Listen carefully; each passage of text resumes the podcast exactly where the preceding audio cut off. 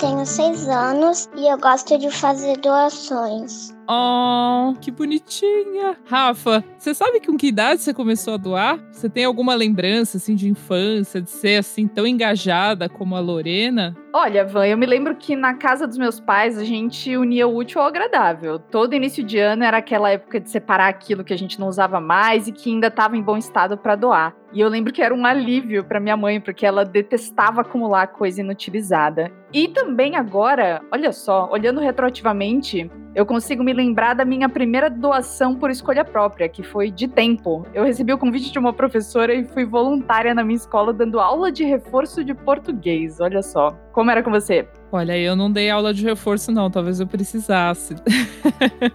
Mas eu lembro, assim, tinha uma creche perto da escola que a minha mãe sempre doava alguma roupa, algum brinquedo que eu e minhas irmãs já não usávamos mais. E algumas gincanas também no colégio para arrecadar alimento não perecível. Tinha muitos asilos no entorno, esse tipo de coisa que eu consigo me lembrar. Poxa, então dá para ver que tem uma participação da escola aí sempre, né? Sei lá, a gente aprende as operações matemáticas, a gente aprende gramática, aprende os rios que cortam o Brasil, mas será que dá para aprender então desde cedo também a doar? Essa é a nossa conversa hoje aqui no Aqui, aqui se, faz, aqui, aqui se, se doa.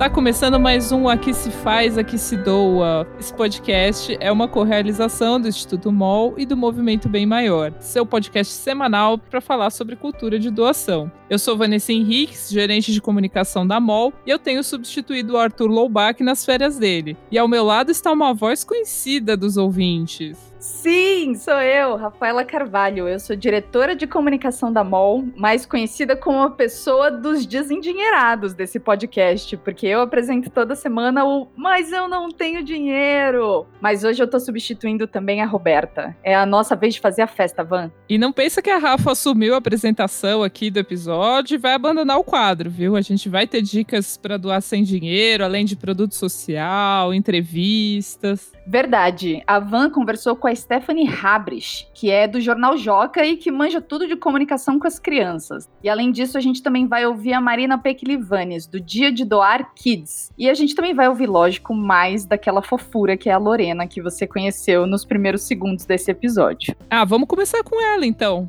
A Lorena, ela é aluna de uma escola no ABC Paulista. Ela é filha da pedagoga Thaís Nogueira Camargo e ela e os coleguinhas estão arrecadando lacres e tampinhas de garrafas de refrigerante para conseguir comprar cadeiras de rodas para os amigos. Deixa que a Lorena conta mesmo, vai. Tinha duas crianças na minha escola que precisavam de cadeira de rodas. Precisa encher a garrafa de lacre e a cada 10 garrafas de lacre é uma cadeira de rodas e tampinha é a mesma coisa. Então, se a gente fazer 10 garrafas bem rápido, a gente consegue mais cadeira de roda do que do ano passado, porque o ano passado só foi duas.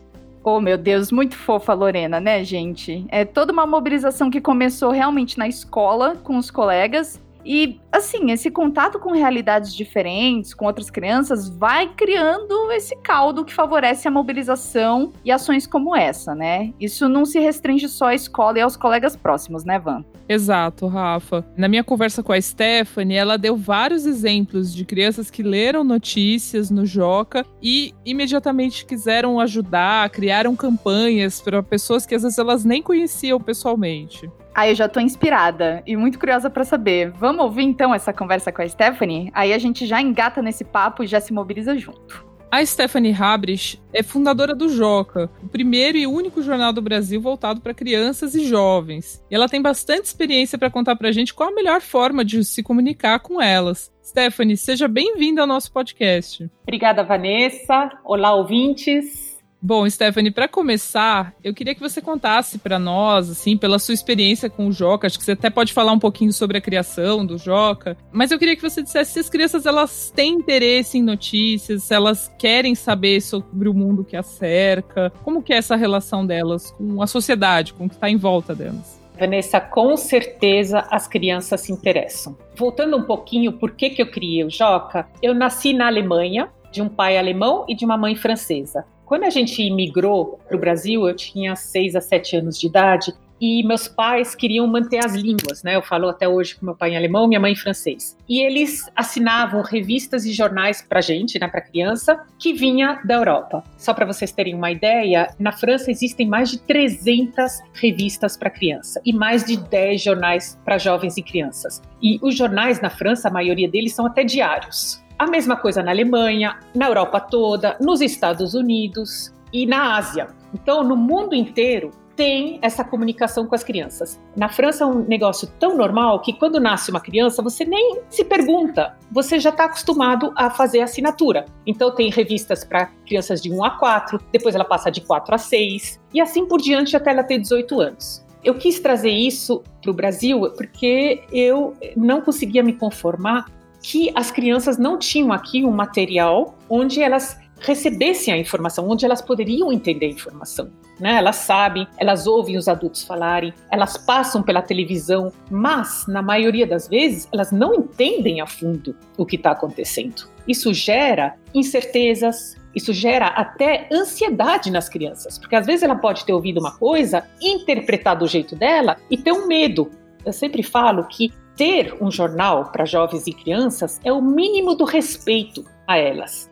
Tanto é que é até um dos artigos na Constituição da criança é ter acesso à informação. Então, por isso, crianças que têm de 10, 11, 12, se a gente não ensina para elas a entender o mundo, como que a gente pode esperar que com 16 anos elas vão estar votando, com 18 elas vão entrar na faculdade, mais tarde como que elas vão gerir uma empresa, se elas não têm ideia do que acontece no Brasil e no mundo. Quando as crianças têm acesso a essas notícias, elas têm também contato com cotidianos diferentes, né? Elas percebem que nem todo mundo tem a mesma condição, por exemplo, de educação, de moradia, de renda, que tem muita gente que precisa de ajuda, como que eles lidam, como eles recebem esse tipo de informação? Qual é o impacto que tem? É realmente incrível, Vanessa, porque a gente toma muito cuidado, porque a gente não quer trazer só notícias ruins. A gente faz um grande balanço entre notícias boas e notícias que precisam ser entendidas, mas que não são tão boas. Nessas notícias que eu falo que precisam ser entendidas, eles precisam entender o que está acontecendo, né? Porque ele vai ouvir de alguém se tiver uma catástrofe natural ou alguma coisa assim, essas tem que explicar. E notícias boas, que eu acho que a mídia pouco fala de notícias boas. E tem muito mais notícias boas no mundo do que notícias ruins. Então a gente faz esse balanço. Eu posso te dar inúmeros exemplos. Parece que a cada joca tem criança se movimentando.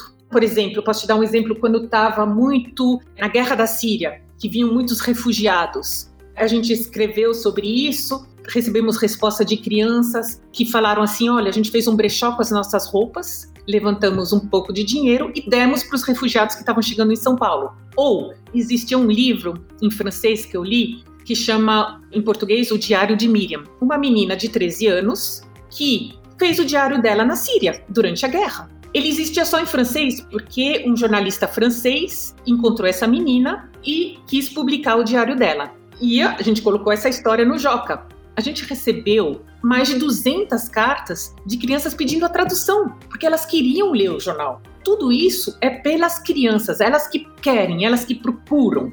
Bom, você até já antecipou minha próxima pergunta que eu ia falar. Como que a gente fala sobre doação com as crianças? Vocês chegam a ter essa conversa ou, como o caso que você citou, é quase espontâneo? Elas leem aquela notícia, elas ficam tocadas por aquela situação e sentem essa necessidade de ajudar. Mas enfim, vocês falam sobre doação nas reportagens? Como que é essa conversa? Eu tenho dois exemplos. O que a gente quer também das crianças, além de explicar só os fatos e ela aprende a ter uma opinião, ela aprende a buscar mais informações para ter a sua opinião. E a outra coisa que a gente quer muito é isso, é o engajamento da criança para mudar o pensamento de uma sociedade. E de doação de novo, a gente antes da pandemia, a gente estava com um projeto muito legal também. A gente foi visitar os campos de refugiados em Roraima. Em Roraima existem 13 campos de refugiados. Na época antes da pandemia, entravam em Roraima por dia mais ou menos 600 venezuelanos sendo que quase a metade são crianças. Muitas vezes crianças que vêm com tio,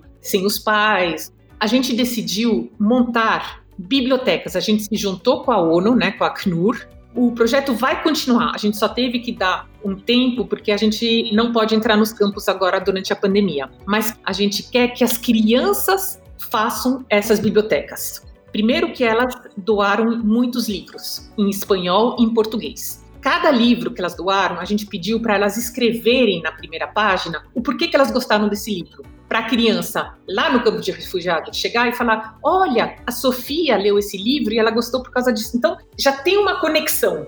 E a outra coisa, eu queria que elas mesmas, as crianças do Brasil todo, levantassem os recursos para construir as bibliotecas. De que modo?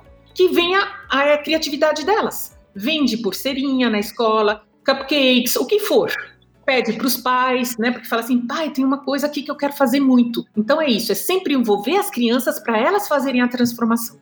E você acha que, assim como você procurou a escola para potencializar a sua mensagem, né, para potencializar as assinaturas, enfim, para atingir mais gente, a escola também consegue atingir mais pessoas se ela lidera uma campanha, por exemplo, de doação, se ela faz alguma campanha nesse sentido, né? Na sua experiência, você tem visto muitas escolas se envolvendo e isso está crescendo? Quando chega essas cartas de crianças, isso também vem de um contexto da escola, de olha, juntei meu amigo, a gente quer fazer uma ação. Como que é é esse envolvimento? E eu vejo que muitos são os alunos que vão procurar os professores também e pedem essa ação. Então, teve ações assim, não ações, é, as coisas acontecem. Então, eu lembro de uma matéria onde a gente escreveu que uma criança doou seu cabelo para uma instituição que fazia perucas para outras crianças que estavam doentes. A gente visita escolas todo dia, né? Porque a gente tem que manter, bom, agora não, mas tem que manter o contato. A gente via em várias escolas crianças que doaram seu cabelo.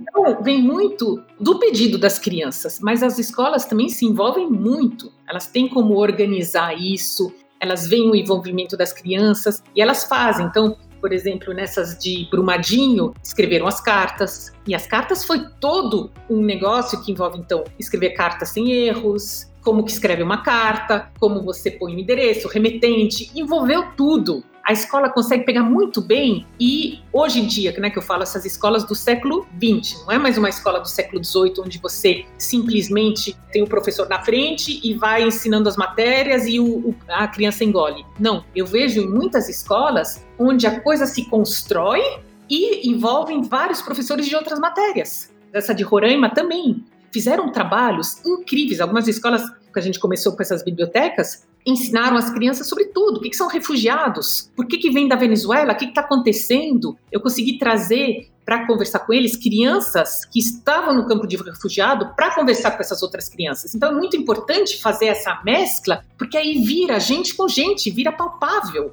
É, e quando mistura gente com gente, já viu, né? Sempre vai ter alguma coisa boa vai sair, vai sair uma ação de solidariedade, vai principalmente mudar esse entendimento, né?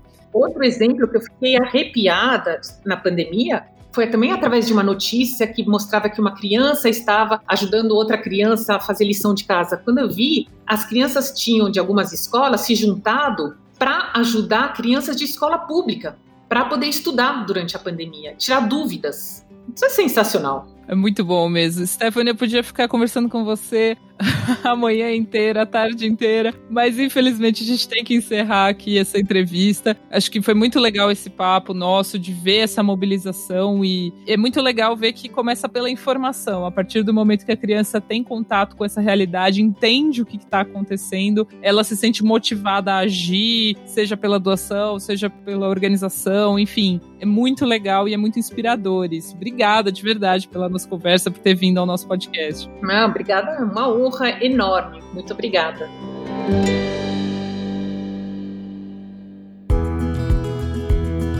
Ai, super bacanas esses exemplos que a Stephanie citou, Van. Dá para perceber como a informação é uma ferramenta poderosa na mão das crianças, né? A gente tem que levar o olhar delas a sério, porque é realmente uma faísca de uma ação de solidariedade. E essa conversa foi muito boa pra gente ver que a criança, ela não é uma ilha, né? Ela tá ali no mundo, ela se importa com as outras pessoas. E lógico, a família vai ter sempre um peso muito grande para construir essa visão, mas a escola vai ser provavelmente o lugar em, em que elas vão se deparar com essas diferenças e também com a possibilidade de agir, né? E esse incentivo não precisa partir só das crianças, não, viu? Ele pode vir de uma escolha da própria escola de valorizar essas iniciativas e tornar isso parte da educação mesmo, né? E quem acredita nisso é a Maria de Fátima Galvão de França Pupo. Ela tem 55 anos e é coordenadora do Colégio Academia e mantenedora da Escola Girassol de Jaú, no interior de São Paulo. Ela trouxe umas ideias muito legais pra gente e acho muito importante a gente ouvir o que ela tem para dizer. Na Escola Girassol e no Colégio Academia, nós temos o hábito de desenvolver várias campanhas solidárias durante o ano. Nós buscamos isso, desenvolver no aluno sempre a empatia, a cidadania, espírito solidário, a criança entender, né, muitas vezes, uma, uma situação diferente da dele. As escolas que a Maria trabalha, elas organizam campanhas em diferentes momentos do ano, como Páscoa, Natal, Dia das Crianças, enfim enfim. E essas doações elas são direcionadas para as instituições da cidade, que às vezes até procuram as escolas quando estão precisando de alguma coisa. Poxa, isso é muito legal, né? É bacana porque todo mundo interage e nesse processo as crianças também conhecem desde cedo realidades diferentes e conseguem ver o impacto que a doação que elas mobilizam e que elas ajudam a fazer tem na vida das pessoas. Uma experiência excelente que os alunos tiveram foi quando fizemos doação para um hospital psiquiátrico da cidade e eles conheceram o que é um hospital psiquiátrico. Conheceram os pacientes, conheceram os profissionais que trabalham, né? E tiveram uma impressão completamente diferente daquilo que eles imaginavam. Sempre que a gente pode, nós levamos os alunos do Fundamental 2 ao local da doação. Fizemos uma vez também para um abrigo de moradores de rua, então eles puderam conversar com esses moradores, com o psicólogo que atende os moradores e eles têm a certeza de que aquela doação vai ajudar, né, vai fazer um bem, vai ser importante para aquela pessoa que vai receber. Essa prática de realizar campanhas de arrecadação e de doações, de encanas e até visitas aos locais beneficiados é bastante comum. É esse tipo de coisa que inspirou a criação do Giving Tuesday Spark, que é uma iniciativa norte-americana que reúne jovens lideranças que têm de 6 até 21 anos para estimulá-los a fazer doações, boas ações em causas nas quais esses jovens acreditam. O Giving Tuesday, aliás, a gente conhece, né? A gente já ouviu falar do Dia de Doar, que é a mesma coisa, é a iniciativa aqui no Brasil. Foi um dia antes do Seminário do Ar do ano passado, né? No dia 1 de dezembro. A Rafa até entrevistou durante o seminário a CEO do Giving Tuesday, né, Rafa? Pois é, eu bati um papo muito inspirador com a Asha Curran, que é a CEO do Giving Tuesday. Eu e o Richard Sibley, do Movimento Bem Maior, falamos com ela no Seminário do Ar. Inclusive, o vídeo desse papo tá no canal do YouTube do Instituto MOL, que a gente vai deixar linkado aqui nesse episódio. E ela falou de iniciativas muito inspiradoras, inclusive aqui no Brasil, que é uma iniciativa parecida com o Giving Tuesday Spark, né, Van? Isso, é o Dia de Doar Kids. O objetivo é inspirar, trazer dicas práticas para que as crianças possam entender mais sobre doação, pesquisar as mais diferentes causas e implementar suas próprias iniciativas. E ninguém melhor do que a Marina Peklivanes, que é a criadora do Dia de Doar Kids aqui no Brasil, para contar para a gente dessa iniciativa, né? Dia de Doar Kids é uma plataforma de educação para a gentileza e para a generosidade que surgiu em 2019 como uma campanha temática do Dia de Doar.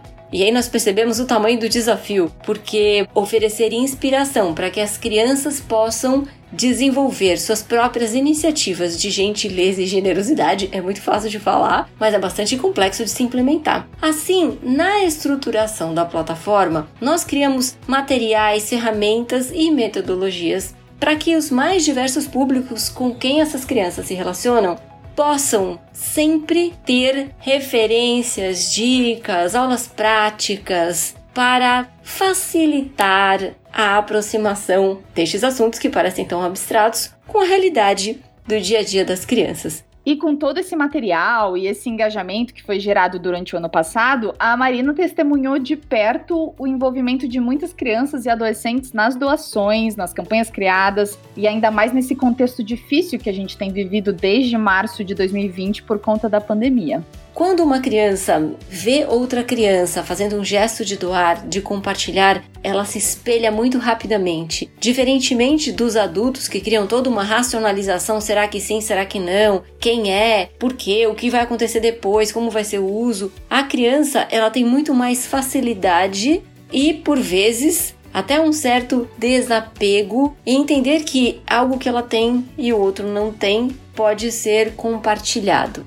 E o dia de Doar Kids também contou com um prêmio para as escolas, que ainda vai ser entregue né, para as melhores iniciativas de doação realizadas em 2020. Eles fizeram uma pesquisa também com respondentes de vários lugares do país e descobriram alguns dados interessantes. E de acordo com esse levantamento, 47% das escolas têm o hábito de criar campanhas solidárias envolvendo os estudantes, as famílias e a comunidade no entorno.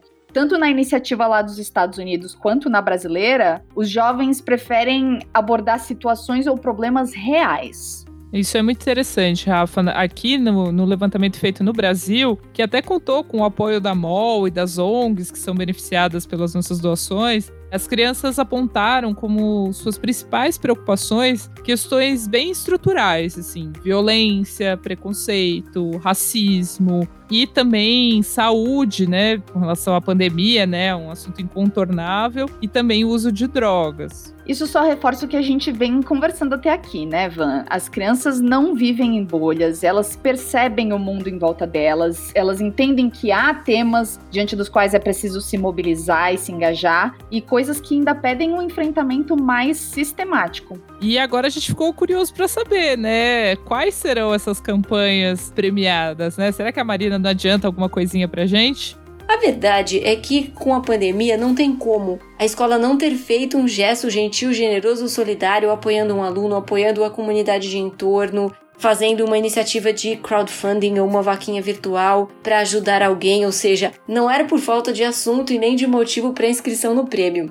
E nós nos surpreendemos, sempre aquela tensão, né? Será que teremos inscritos? Não teremos inscritos? Nós nos surpreendemos com os acessos que tivemos de todo o país. Então, isso gerou um estudo muito rico de regiões interessadas na temática e os projetos inscritos são todos espetaculares, independentemente da decisão do nosso grupo de jurados, que está nesse momento fazendo o processo de seleção. Nós teremos os resultados publicados, as respostas, no dia 23 de fevereiro, publicados em www.diagidoarquids kids.org.br, mas todos os projetos são louváveis. Ai, poxa vida. É, Van, acho que a gente vai ter que esperar um pouquinho mais para saber. Mas enquanto isso, dá para ver também a mesa de que a Marina participou no seminário Doar, chamada Educar para Doar. Foi junto com o Eduardo Gouveia e junto com a Mônica Costa do Grana Preta. E enfim, já tá chegando essa premiação, né? A gente mata um pouquinho a vontade vendo essa mesa, que vai estar tá linkada na descrição desse episódio, mas logo logo a gente conhece esses vencedores. E outras escolas também podem se inspirar para botar de pé suas campanhas nesse ano, em 2021.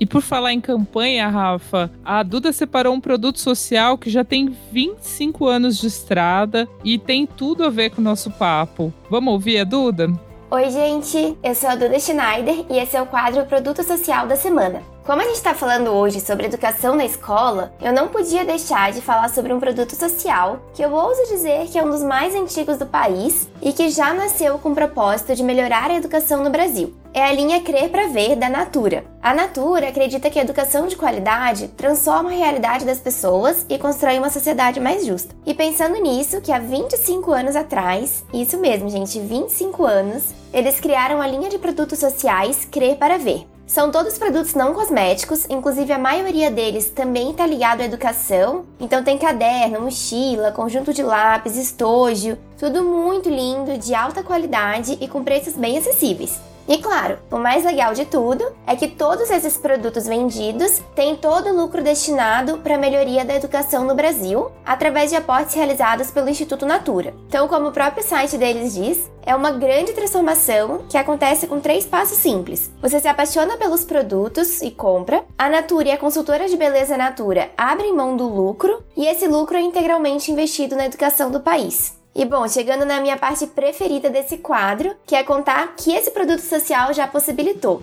São quase 25 anos, né? Então vocês devem imaginar que foi um resultado grande. E sim, gente, são mais de 260 milhões de reais doados e mais de 100 mil consultoras de beleza da Natura tendo suas vidas impactadas. Agora que você já sabe como funciona e como esses produtos são transformadores, dá uma olhadinha no site ou fala com a sua consultora de beleza da Natura. natura.com.br barra crer para ver. E na sua próxima compra, na volta às aulas sua, dos seus filhos, lembra que você pode sempre optar por comprar produtos que fazem do nosso país um pouquinho melhor. É isso, pessoal. Espero que vocês tenham gostado das dicas de hoje e até a próxima. Sensacional, Duda. Muito obrigada pela dica. Esse começo de ano é realmente hora de falar de material escolar e não seria nada mal chegar na escola com um estojo, um caderno que, além de bonito, contribuiu para a causa da educação, né? Mas começo de ano também é aquele momento que dá um frio na espinha de quem diz: Mas, Mas eu, eu, não, não tenho, tenho dinheiro. dinheiro. Bom, como vocês, queridos ouvintes, já sabem, toda semana eu trago para o nosso podcast sobre cultura de doação uma dica de alguma coisa que você pode doar sem precisar abrir a carteira. E hoje o nosso episódio está falando sobre doar na escola, e quando eu penso em escola, eu sempre me lembro do início do ano letivo, quando eu, a minha mãe e a minha irmã organizávamos todo o nosso material escolar em janeiro. Ivan, puxa aí da memória e me conta, o que, que era mais caro nesses materiais escolares? Ah, os livros didáticos, sem dúvida. Pois é, eram os vários livros didáticos: português, matemática, história, geografia, biologia, e isso nem era tudo, né? Sem contar que durante o ano a gente também precisava ler livros complementares para algumas matérias. E a soma disso tudo é cara. Sim, eu também tenho duas irmãs e a alegria dos meus pais era quando a gente conseguia usar os livros uma da outra. Só que muitas vezes eles trocam os títulos e aí não tem jeito, né? Você tem que comprar os novos, enfim, conseguir os novos de alguma forma. No meu caso, isso se estendeu até por um ano a mais depois que eu me formei, porque eu fiz cursinho para vestibular e precisei também arranjar apostilas, né? E quando a gente não precisa mais de todos esses livros, dá uma vontade doida de nunca mais olhar na cara deles, né, Vanessa? Sim, tem gente que fala que vai fazer uma fogueira, inclusive, com eles. Mas eu acho que eu tô pegando aqui o seu espírito, onde que você quer chegar. Bora doar esses livros. Exatamente. E olha, o que não falta é lugar. Biblioteca pública, cursinho popular, ou até mesmo aquele seu amigo, vizinho ou primo que agora também vai precisar dos mesmos materiais escolares que um dia pertenceram a você, né? No caso dos livros didáticos, dá até para perguntar se a escola que pede esses livros na lista de material escolar aceita doações. Eu me lembro de ter usado alguns livros didáticos doados durante meu ensino fundamental. Alguns, inclusive, nem tinham as tarefas apagadas e a tarefa da minha mãe era passar borracha em todas as páginas do livro para que eu pudesse usá-los. Pois é, o material em bom estado, aliás, né? Não tão rasurado de preferência. Ele vira o tesouro de muita gente. E leitura obrigatória de vestibular também é sempre muito bem-vinda. Eu acho que muitos ouvintes têm aí num cantinho da prateleira um Machado de Assis, um Guimarães Rosa pegando poeira, não? Eu aposto que sim. Então, pessoal, hora de doar, porque esse é um combo muito bonito de doação de objetos e também de conhecimento. Perfeito, Rafa. E se você tiver alguma sugestão de doação sem dinheiro, de produto social, de tema para a gente discutir aqui, escreve para a gente. Manda um e-mail para instituto@editoramol.com.br que nós vamos responder aqui com um sorriso no rosto. E para encerrar esse episódio cheio de aprendizagem, bora para a rodada relâmpago.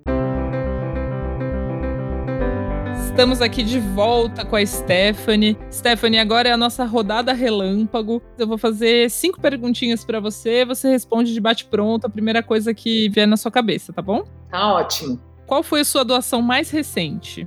Eu cuido de, um, de umas crianças que moram na rua. Uma vez por semana estou em contato com eles, eles precisam de remédio, precisam de comida, precisam de festa de aniversário surpresa que eu dou para eles, fotos para eles se sentirem bem. E o que você queria ter sabido sobre doação mais cedo na sua vida? Eu acho que a gente tem esse feeling, eu não sei, eu sempre fiz isso muito. É uma coisa que eu sempre gostei de fazer. Não sei, acho que é foi natural. E quem te inspira a doar mais?